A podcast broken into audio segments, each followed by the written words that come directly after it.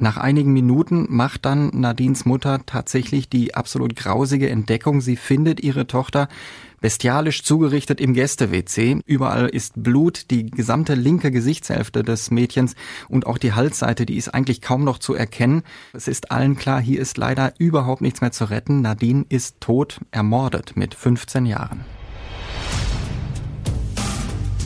Ohne Bewährung. True Crime von hier. Und damit hi und herzlich willkommen zu Ohne Bewährung, ein Podcast von den Ruhrnachrichten und Radio 91.2. Ich bin Nora Wager. Und ich bin Alicia Theisen. Und wir reden in unserem Podcast über wahre Verbrechen hier aus dem Ruhrgebiet und die Gerichtsprozesse dahinter. Und heute wieder bei uns Martin von Braunschweig. Hallo ihr zwei. Und heute möchte ich gleich mal anfangen, die erste Frage zu stellen, denn unser Fall, den wir heute besprechen wollen, der fängt sozusagen im Internet an. Und da wollte ich von euch gerne mal wissen, wie vorsichtig seid ihr mit euren persönlichen Daten, zum Beispiel bei Social Media? Wie viel gebt ihr preis und wo ist bei euch eine Grenze, äh, die ihr nicht überschreiten würdet? Also so Urlaubsbilder und oh, ach, jetzt war ich hier feiern mit irgendwem und man gibt, glaube ich, am Ende schon viel mehr Preis, als man das so glaubt, weil dann wissen die Leute ja schon, ach ja, die ist ja gerade weg und da war sie jetzt am Strand und so. Ich würde sagen, wahrscheinlich gar nicht so vorsichtig, wie man sein sollte. Na, ich glaube auch, das kann ich ziemlich einfach zugeben. Ich bin da tatsächlich ziemlich unvorsichtig, wenn man mal so drüber nachdenkt. Also ich bin jetzt niemand, der alles von sich preisgibt oder so, aber ich glaube, wenn es jemand drauf anlegt, dann erfährt er schon ziemlich mhm. viel, so wenn man meine Insta-Stories und so durchguckt. Profil ist auf privat, aber ja, das ist schon alles so ziemlich. Also ich muss schon sagen, ich bin da eher sehr vorsichtig, was das angeht. Vielleicht ist das aber auch so ein Generationending oder sogar eher noch berufsbedingt, denn als Gerichtsreporter bin ich einfach wirklich vorsichtig mit meinen Daten, bin ich vorsichtig mit dem, was ich preisgebe. Ich würde zum Beispiel nie irgendwo ob es bei Social Media oder wo auch immer, irgendwelche Details über meine Familie preisgeben. Das ist mir einfach zu gefährlich, weil man hat schon Kontakt ja auch mit Leuten, mit denen man dann auch wirklich nur beruflich Kontakt haben möchte. Man kann es ja auch irgendwie verstehen. Man will ja wirklich, man möchte nicht, dass man von solchen Leuten dann äh, kontaktiert wird. Aber du hast gerade gesagt, unser Fall fängt heute im Internet an, oder? Richtig. Und wir müssen uns zurückbegeben in den äh, Sommer 2006, also auch noch ähm, Internet ähm, in der frühen Phase. Facebook gab es damals äh, gerade mal seit zwei Jahren. Instagram und die allermeisten weiteren Kanäle, die wir heute so kennen und die wir heute so nutzen, die waren noch überhaupt nicht erfunden. Aber schon damals konnte man im Netz mit seinen persönlichen Daten nicht vorsichtig genug sein. Das äh, zeigt der Fall Nadine O. aus Wetter überdeutlich. Die hat ihre Sorglosigkeit, ihr Vertrauen Vertrauen in das Gute im Menschen schlichtweg ihr Leben gekostet. Sie wurde getötet in der Nacht auf den 20. August 2006 und sie hatte ihrem Mörder selbst die Tür geöffnet und ihn völlig arglos hereingelassen. Ja, Nadines Eltern waren an diesem Abend nicht da. Die waren auf einer Party in Bochum. Die ältere Schwester hatte gerade Abi gemacht und war ein paar Tage vorher in den Urlaub gefahren. Aber Nadine war nicht den ganzen Abend alleine zu Hause. Sie hatte vier Freundinnen zum Mädelsabend eingeladen.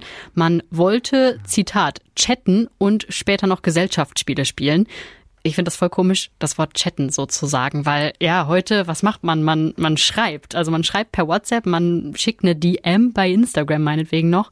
Aber ja, früher war das so, da hat man wirklich noch gechattet. Okay, aber zurück zum Fall. Da war jetzt so ein klassischer Mädelsabend. Man ist 15, man trifft sich mit seinen Freundinnen, man spielt was, man schnackt ein bisschen und ja, dann ging es aber ganz anders weiter. Genau, als die Eltern gegen halb zwei äh, nach Hause gekommen sind, war es merkwürdig still im Haus. Das Anwesen der Familie O, muss man wissen, liegt ohnehin völlig abseits und sehr, sehr ländlich in Wetter an der Ruhr. Und die Eltern machen also die Tür auf, wundern sich schon das erste Mal, dass die Tür nicht abgeschlossen ist, dass sie also einfach die Klinke runterdrücken können und reingehen können. Sie rufen nach Nadine, sie suchen überall nach ihr und dann wundern sie sich das zweite Mal, denn auf dem Fußboden im Flur und auch in der Küche sind überall Wasserpfützen. Und ähm, dann liegt da auch noch eine von Nadines äh, schwarzen Jacken achtlos auf der Erde, einfach in der Küche. Und da werden die natürlich irgendwann stutzig und sagen, was ist denn hier los?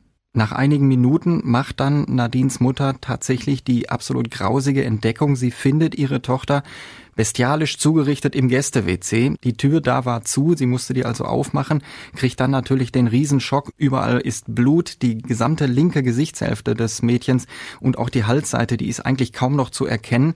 Dann wird ein Arzt aus der Nachbarschaft gerufen, auch der Notarzt ist innerhalb von wenigen Minuten da. Doch es ist allen klar, hier ist leider überhaupt nichts mehr zu retten. Nadine ist tot, ermordet mit 15 Jahren. Ja, die Polizei stand zuerst vor so einem richtigen Rätsel, weil es gab weder Einbruchsspuren noch irgendwas, das irgendwie auf einen Kampf hingedeutet hätte. Im Flur fehlte allerdings das Festnetztelefon, also so eins noch mit Kabel. Es wurde mit Kabel komplett aus der Wand gerissen und war weg. Die Ermittlungen haben dann drei Wochen gedauert, in denen die Polizei wirklich alles unternommen hat, um den Mörder schnellstmöglich zu finden. Nach diesen drei Wochen war sich die Mordkommission sicher, der Mörder von Nadine war ein 19-jähriger Jugendlicher, auch aus Wetter an der Ruhr. Er ging in die gleiche Jahrgangsstufe wie Nadines Schwester, hatte also auch gerade Abitur gemacht. Er und die Schwester von Nadine hatten aber überhaupt keinen Kontakt. Äh, Im Gegenteil, es hieß, die sind sich eigentlich aus dem Weg gegangen, wann immer es ging. Und mit Nadine hatte er schon mal überhaupt keine Berührungspunkte. Das heißt, für die ganze Familie war das ein Mensch, den man zwar vom Namen her kannte, aber der nie eine Rolle gespielt hat. Aber wie sind die eigentlich auf den Täter gekommen? Die hatten ja jetzt nur so ein aus der Wand gerissenes Telefon und ein paar Wasserpfützen, die sich keiner erklären konnte. Weil es eben keine Einbruchspuren gegeben hatte, war die Polizei eigentlich von Anfang an ziemlich sicher, dass der Mörder zumindest aus dem erweiterten Bekanntenkreis des Opfers stammen könnte. Dass Nadine ihn also kannte und deshalb in die Wohnung hereingelassen hat.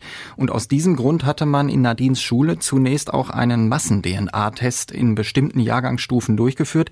Der blieb allerdings erfolglos. Am Ende war es dann tatsächlich der Computer von Nadine, der das Rätsel gelöst hat. Nadine hatte, haben wir ja gerade schon drüber gesprochen, viel gechattet, besonders oft und gerne über ICQ. Ich weiß jetzt nicht, ob äh, ihr das noch kennt, aber ICQ, das ist ja so eine Chat-Plattform. Man hat eine eigene Nummer und kann dann halt Menschen zu seiner Kontaktliste hinzufügen und mit denen dann quasi schreiben bisschen wie WhatsApp, aber eben über den Computer. Und es gab damals so zwei Fraktionen. Es gab die Fraktion ICQ und dann gab es eben noch die andere Fraktion, die MSN-Fraktion, ist auch so ein Chatdienst gewesen. Und ich habe dann immer eher bei MSN geschrieben. Aber bei Nadine war es eben ICQ. Nadine hatte an den Tagen vor ihrer Ermordung mit zahlreichen Chatpartnern Kontakt, die man dann eben in ihrem Computer gefunden hat. Einer davon nannte sich Summer Babe und stammte, das konnte man an der Daten ermitteln, auch aus Wetter. Ja, Summer Babe, das klingt ja jetzt dann eigentlich nach einem weiblichen Namen. Tatsächlich hatte sich aber eben dieser 19-jährige Mitschüler von Nadines Schwester so genannt um sich bei ICQ an Mädchen ranzumachen. Das ist natürlich immer wesentlich einfacher, wenn man sich selber als Mädchen ausgibt. Er wollte ihnen Geheimnisse entlocken und er wollte sie auch, das hat sich später herausgestellt, in sexuelle Gespräche verwickeln. Diese Computerspur war dann aber nicht die einzige, die zu dem Verdächtigen geführt hat, denn äh, als man ihn dann irgendwann ausfindig gemacht hatte und dann gesagt hat, wir würden jetzt gerne mal dein Kinderzimmer im Haus deiner Eltern äh, durchsuchen, da haben sie dann in diesem Zimmer dieses Telefon gefunden, was aus dem Haus der Familie O stammt. Auch äh, das Kabel war da äh, mit DNA von ihm und mit Blutanhaftungen von Nadine. Es lag auch ein Messer in dem Zimmer, von dem man ausgeht, dass das das Tatmesser war und später hat man dann auch noch auf dem Rasen vor dem Haus des Opfers eine Reifenspur gesichert und die passte ziemlich genau zu dem Auto des 19-Jährigen. Also da gab es dann auf einmal doch eine ziemlich lange Indizienkette. Deshalb hat dann die Polizei auch den 19-Jährigen festgenommen. Der Verdächtige hat zwar erst noch geleugnet, das Telefon habe ich irgendwie am Straßenrand gefunden und so weiter, aber am Ende hat er dann ein Geständnis abgelegt und da hat er dann auch ziemlich detailliert erzählt, wie es überhaupt zu dem Kontakt zu Nadine gekommen ist. Genau, er hat gesagt, ich war Summer Babe. Ich bin als Summer Babe bei ICQ äh, reingegangen und dann habe ich Kontakt äh, gesucht zu Nadine. Ich habe mit ihr geschrieben und ähm, ich habe äh, einiges von ihr herausgefunden. Kurz zuvor hatte ich auch schon als Frau Frese, ein anderer ICQ-Kontakt, mit ihrer Schwester gechattet und äh, von der gesagt bekommen, dass sie am nächsten Tag in den Urlaub fahren würde. Und Summer Babe hat jetzt von Nadine gehört, dass sie am Wochenende ganz alleine ist, weil die Eltern eben auf diese Party gehen. Sie hat dann den Mädelsabend erwähnt, hat aber auch gesagt, dass alle Freundinnen irgendwann von ihren Eltern abgeholt werden, dass also niemand wirklich über Nacht bleibt. Der Täter, hat also alle Informationen bekommen, die er äh, haben wollte. Und trotzdem war sich das Gericht später sicher, dass er nicht mit der Absicht hingefahren ist, Nadine zu töten. Nein, dazu ist er einfach nicht der Typ, sagen die Richter. Der hatte keine Gewaltfantasien, das war kein Psychopath oder sowas. Wahrscheinlich war es eher dieses sexuelle Interesse, was ihn getrieben hat, nachts bei Nadine anzuschellen. Und auf dieses sexuelle Interesse gab es jede Menge Hinweise. In den Chats hatte er seine Kontakte ganz häufig gefragt, was für Unterwäsche sie gerne tragen, was sie gerne im Bett machen würden. Er hat Pornobilder verschickt und dafür dann auch selber welche zurückbekommen.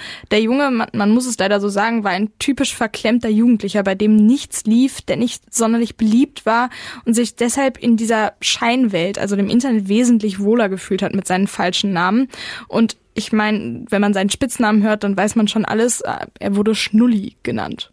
Ja, für die Staatsanwaltschaft war das aber auf keinen Fall Schnulli, sondern die haben diesen 19-Jährigen wegen Mordes angeklagt. Der Prozess, der hat dann am 22. Februar 2007 angefangen. Martin, du warst natürlich von Tag 1 an mit dabei. Was war das für ein Typ, der dann da auf der Anklagebank saß? Ja, der absolute Typ Nerd. Äh, klein, dicke Brille, blass. Ähm, dazu passt, dass er sein Abitur, wie er dann gesagt hat, zwar wirklich nur mit Hängen und Würgen, ich glaube mit 3,7 geschafft hatte, in einem Fach aber äh, schon die ganze Schulzeit über absolut hochbegabt war, Informatik. Er hatte schon früh gezeigt, dass man ihm am Computer nichts vormachen konnte und er hatte schon während der Schulzeit zwei Nebenjobs, äh, hochbezahlte, gut bezahlte Nebenjobs als Programmierer und Webentwickler für verschiedene Firmen. Und dank dieser Nebenjobs hatte der Junge eigentlich immer mehr Geld in der Tasche als seine Mitschüler. Ähm, das könnte jetzt dazu führen, normalerweise, dass man vielleicht ein bisschen beliebter wird oder so. Nein, bei ihm aber nicht. Freunde hat er nur wenige gefunden, weil, äh, das hieß es, er war immer sehr hochnäsig und er war immer der Typ angeberischer Nerd. Und da muss man noch dazu sagen, kurz vor dem Mord an Nadine, da war noch was ziemlich Gravierendes passiert. Danach war er in seiner kompletten Stufe endgültig unten durch. Der Jugendliche hatte Geld aus der Abikasse geklaut. Mindestens 3000 Euro, vielleicht waren es sogar 10.000 Euro. Und das war erst aufgeflogen nach dem Abiball, als dann der Caterer nicht bezahlt werden konnte. Seine Mutter hat das zwar später ein bisschen gerade gerückt und 6000 Euro nachgezahlt, aber das Vertrauen der anderen, das war dann natürlich komplett weg. Genau, die hatten ihm vertraut. Er galt schon früh in dieser Stufe als absolutes Organisationstalent, wahrscheinlich weil er sich mit Excel-Tabellen und ähnlichem super auskannte. Und deswegen hatte man ihn gebeten, doch bitte ein Konto anzulegen für die Abi-Feier.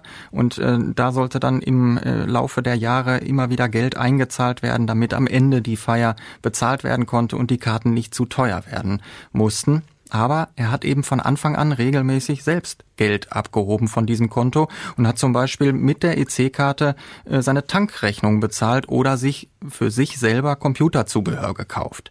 Und als man ihn dann zur Rede gestellt hat, als der Caterer die siebte Mahnung geschrieben hat und irgendwann es hieß, ey, wo ist denn das Geld? Da hat er zunächst alles abgestritten. Das ist auch so ein Wesenszug von ihm, dass er nichts zugeben konnte. Der soll sogar die Kontoauszüge gefälscht und dann nochmal neu ausgedruckt haben, um angeblich zu beweisen, dass er nichts falsch gemacht hat. Ähm, er war ja schließlich dieser Computer-Nerd, aber die sind dann tatsächlich mit ihm zur Sparkasse, haben eine Mitarbeiterin gefragt, stimmt das? Sind das die Originalauszüge? Nein, die hat dann die echten hervorgezaubert und da nutzten ihm seine Lügen dann überhaupt nichts mehr. Vor Gericht hat der Angeklagte dann auch zugegeben, Nadine getötet zu haben. Aber es sind total viele Fragen offen geblieben, weil er immer wieder gesagt hat, dass er sich an die Einzelheiten nicht erinnern kann. Die Frage, wieso er überhaupt zu Nadines Haus gefahren ist, warum hast du an der Tür geklingelt, das ist bis heute überhaupt nicht beantwortet. Nun immerhin anhand von Spuren, anhand von Zeugenaussagen und dieser Gutachten, die natürlich in so einem Prozess eingeholt werden, lässt sich die Tat trotzdem, die eigentliche Tat wenigstens trotzdem ziemlich genau rekonstruieren. Und demnach hat der Angeklagte um kurz nach Mitternacht bei Nadine geklingelt. Sie hat ihn reingelassen, wahrscheinlich reichlich verwirrt, weil äh, sie kannte diesen Typen zwar aus der Schule und auch als Mitschüler ihrer Schwester, aber sie hatte mit dem noch nie ein Wort gesprochen. Und er hat sie äh, dann aber in ein Gespräch verwickelt äh, in der Eingangstür und dann später auch im Flur und in der Küche. Und ähm, dann hat er was Unvorsichtiges gemacht. Er hat nämlich wahrscheinlich völlig äh, ohne nachzudenken gefragt, ob denn die anderen schon weg sind. Und da ist Nadine hellhörig geworden und hat ihn gefragt, ey, woher weißt du das denn, äh, dass ich Besuch hatte, dass hier Freundinnen da waren? Und er äh, merkt, ich komme aus dieser Geschichte nicht mehr anders raus und da beschließt er, äh, sich äh, zu öffnen und beschließt sich sozusagen zu outen und er sagt, sagt dir der Name Summer Babe was? Das bin ich. Wow, das finde ich so gruselig. Also muss man sich mal vorstellen. Erstmal steht da der Typ aus dem Internet, von dem man ja auch noch dachte, es wäre eine Frau. Also man hat wirklich nur mit dem geschrieben. Und dann steht er auf einmal vor deiner Haustür. Ja, Nadine wird natürlich total wütend. Sie äh, schreit laut, sie macht ihm Vorwürfe und sagt, was hast du dir dabei gedacht? Was bist du denn für ein Vollidiot? Und er macht den nächsten Fehler. Er hatte eine Taschenlampe in der Hand, um den Weg äh, vom Auto zum Haus auch bei der Dunkelheit zu finden. Und er schlägt ihr mit dieser schweren MacLight-Taschenlampe ins Gesicht. Dreimal. Dreimal auf den Kopf. Es gibt drei blutende Platzwunden, stark blutende Platzwunden. Und sie schnappt sich so einen, so einen Küchenhandschuh, so einen, so einen Ofenhandschuh, presst ihn da drauf und rennt dann ins Gäste-WC, um zu gucken, wie schlimm er sie erwischt hat. Und in diesem Moment beschließt er, jetzt muss ich Nadine töten, weil er hatte Angst, dass sie ihn wegen dieser Körperverletzung anzeigen würde. Er hatte Angst, dass jetzt alles rauskommt, nachdem er ja ohnehin schon unten durch ist mit dieser Abikassengeschichte, dass jetzt sein junges Leben völlig zerstört ist, wie er in diesem Moment denkt. Und da denkt er, ich muss diese Zeugin aus dem Weg schaffen, die muss sterben.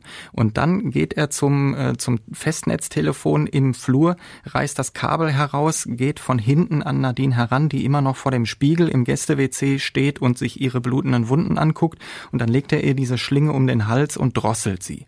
Nadine wird ohnmächtig nach einigen Minuten, sie sinkt zu Boden, äh, aber er denkt, das kann es noch nicht gewesen sein, möglicherweise ist die immer noch am Leben und er lässt sie da liegen, rennt zurück in die Küche, schnappt sich ein Küchenmesser, 20 Zentimeter lange Klinge, also wirklich ein, ein richtig großes Ding und dann sticht er zwölfmal auf ihr Gesicht, auf ihren Hals ein, er durchtrennt eine Halsschlagader und damit ist dann endgültig alles zu spät. Im ähm, rechtsmedizinischen Gutachten heißt es später, sie wäre an beiden Verletzungen äh, verstorben, einmal an den Stichwunden und einmal äh, an der Drosselung. Okay, das ist heftig. Das ist ja eigentlich so dieses klassische Overkill. Das heißt, du hast eigentlich jemanden schon umgebracht, aber machst immer weiter und weiter und weiter. Ja, aber wer jetzt äh, denken würde, dass man als 19-Jähriger, der gerade so eine Tat verübt hat, eigentlich völlig neben sich stehen müsste und völlig aufgelöst und und und äh, zitternd dastehen müsste, der ähm, kennt diesen Jungen nicht. Der ist nämlich nach der Tat vollkommen ähm, in sich und bei sich und weiß genau, was er jetzt äh, tun muss. Er schnappt sich einen Topf aus der Küche, füllt da Wasser rein und fängt an, die Blutspuren zu verwischen, wegzuwischen. Zumindest die Blutspuren in der Küche und im Flur, da wo Nadine eben hingetropft hat, als sie mit den blutenden Platzwunden hingelaufen ist. Und ähm, dann nimmt er auch noch alles, wie er denkt, alles mit, was er ähm, während der Tat angefasst hat. Er ähm, packt das alles in so einen grauen Korb, der in der Küche rumsteht. Allerdings vergisst er, dass er während äh, dieser ganzen Auseinandersetzung einmal einen Lichtschalter im Flur angefasst hat, um dort Licht anzumachen. Und auf diesem Lichtschalter ist dann tatsächlich später eine DNA-Spur von ihm hinterlassen worden. Und das war natürlich ein weiteres Indiz in dieser langen Reihe von Indizien, die die Polizei hatte. Das war ja ein totales Blutbad und besonders tragisch, die Eltern von Nadine haben sie ja gefunden. Ja, für die Eltern und auch ihre Schwester war das Ganze natürlich wirklich eine absolut schockierende Erfahrung. Und das hörte natürlich auch nicht auf, als dann der Prozess begonnen hatte und der Prozess so lief, ähm, wie er gelaufen ist. Denn das Verhalten des Angeklagten, das äh, hat man immer wieder gemerkt und das haben sie auch immer wieder deutlich gemacht. Das war für die absolut unerträglich, weil der saß die ganze Zeit nur ja, völlig teilnahmslos darum, hat so ge gewirkt, als würde ihn das alles gar nichts angehen. Und wenn er dann eine Frage beantworten sollte, die mal konkreter wurde, hieß es immer nur, nee, daran kann ich mich nicht erinnern, äh, da habe ich wieder eine Erinnerungslücke von anderthalb Minuten. Und ich weiß noch, dass äh, Nadines Schwester einmal während einer äh, Aussage von einem Zeugen, die sie dann nicht mehr ertragen konnte, weil der Angeklagte mal wieder da völlig uninteressiert rumgesessen hat, dann total aufgelöst aus dem Saal gelaufen ist und sie musste ja dann an dem Angeklagten vorbei und hat ihm dann noch ins Gesicht geschrien, was bist du bloß für eine Drecksau?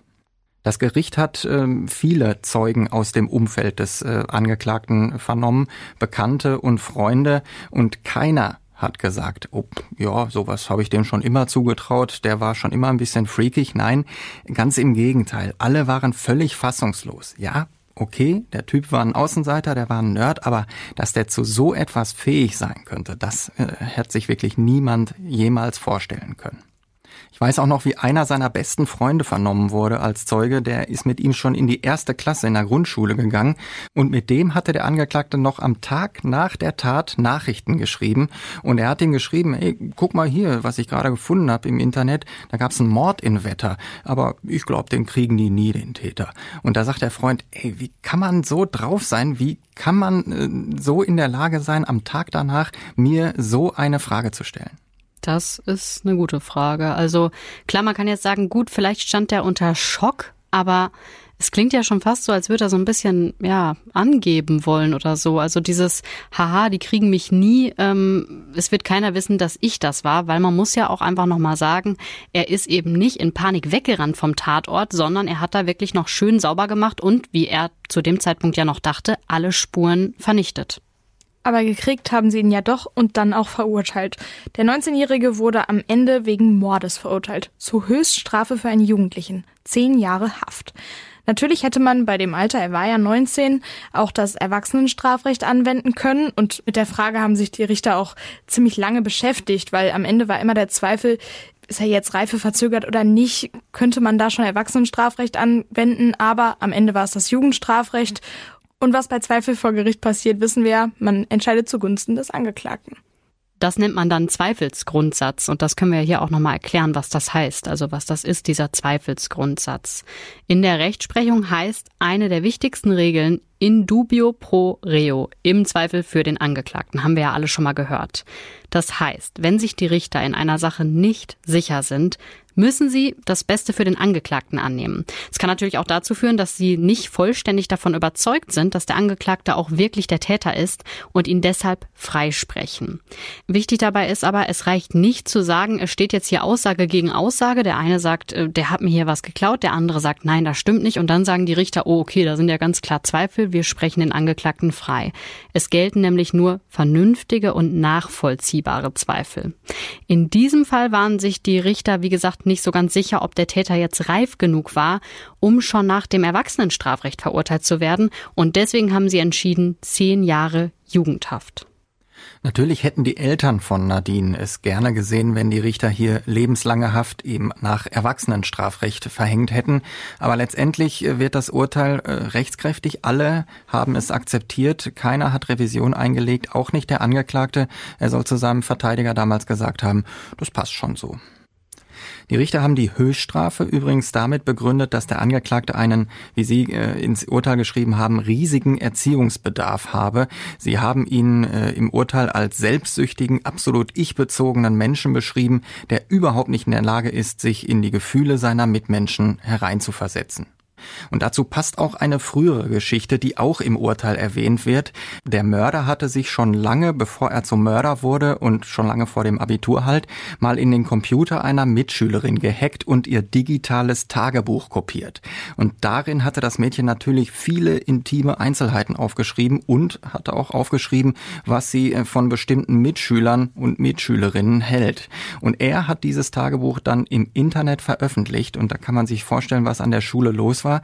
Die Schülerin war komplett blamiert. Ihre, ihre Mitschülerinnen und Mitschüler wollten eigentlich kaum noch was von ihr wissen. Und ihre Eltern sind damals so sauer gewesen, dass sie den Jungen anzeigen wollten bei der Polizei. Und es ist ganz viel äh, geredet worden und nur mit ganz viel Glück ist es ihm damals noch gelungen, die Polizei aus der Sache rauszulassen.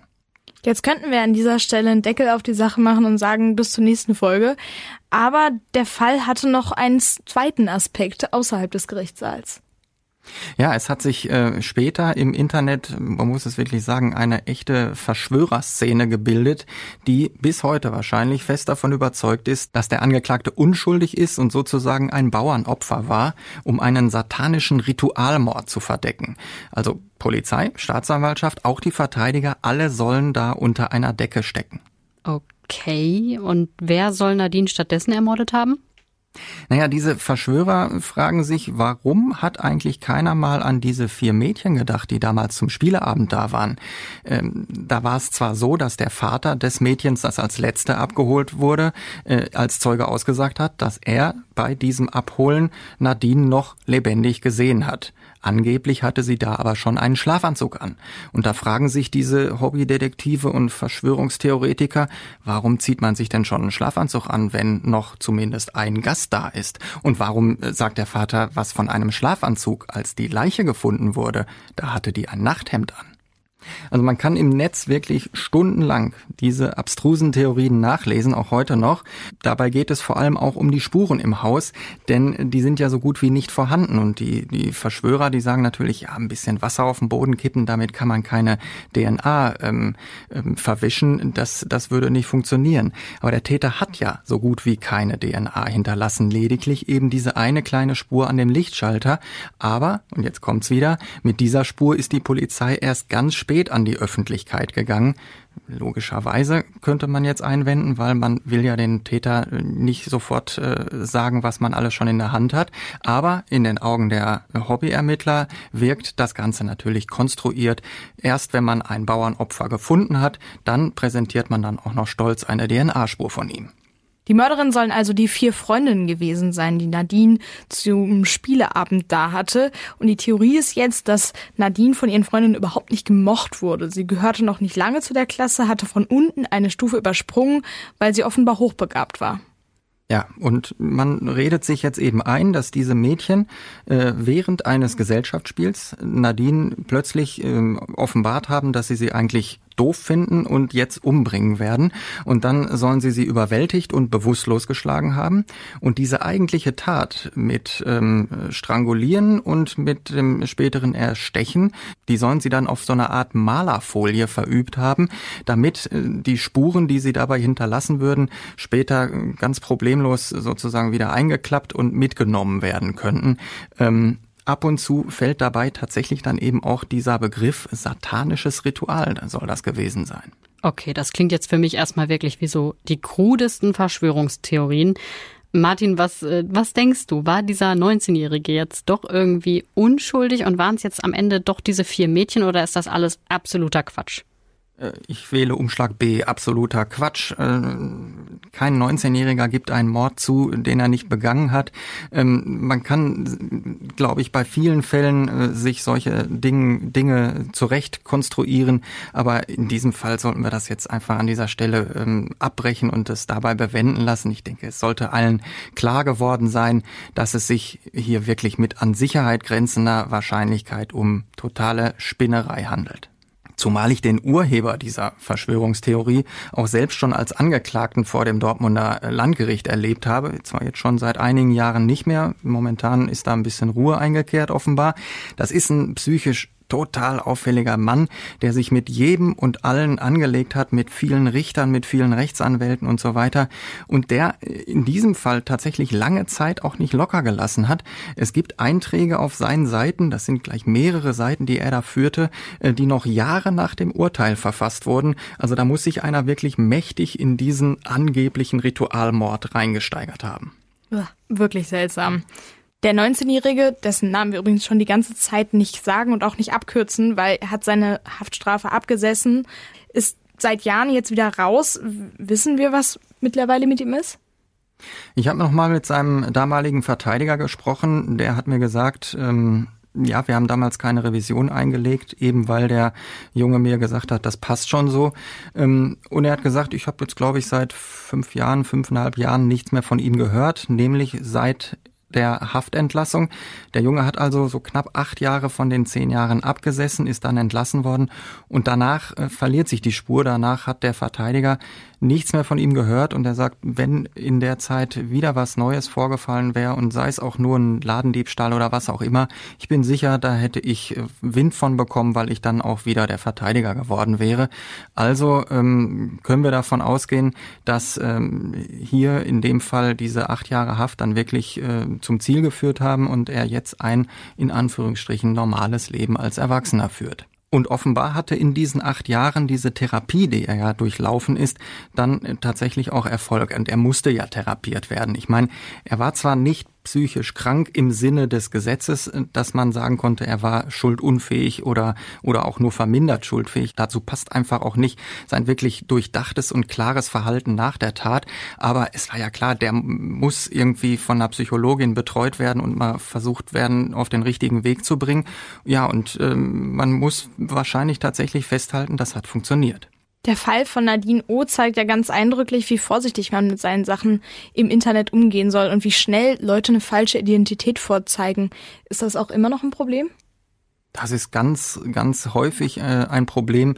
Jetzt nicht unbedingt, dass an, am Ende ähm, ein Mensch getötet wird, aber äh, gerade in, in Sexualfällen, äh, wo dann eben ähm, Kinder äh, zum Opfer werden, da ist das leider, leider gang und gäbe, dass sich ähm, erwachsene Männer als, als Mädchen ausgeben ähm, und dann in verschiedenen Foren Kontakt mit äh, kleinen anderen Mädchen suchen und die dann dazu bringen, ähm, Nacktfotos zu verschicken oder eben intim intime Details preiszugeben oder sogar so weit gehen zu sagen, wo wohnst du denn? Können wir uns nicht mal treffen? Wir können ja mal was zusammen unternehmen und deswegen, naja, man muss weiterhin extrem vorsichtig sein, gerade als Jugendlicher und Jugendliche, was man im Internet preisgibt.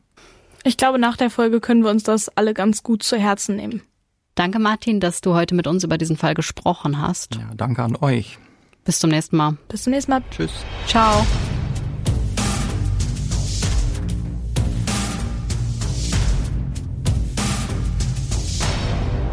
Gibt es irgendeinen Fall, an den ihr euch noch erinnern könnt, den ihr schon immer mal hier besprochen haben wolltet? Dann schreibt uns einfach bei Instagram an ohne Bewährung und wir gucken, was wir machen können.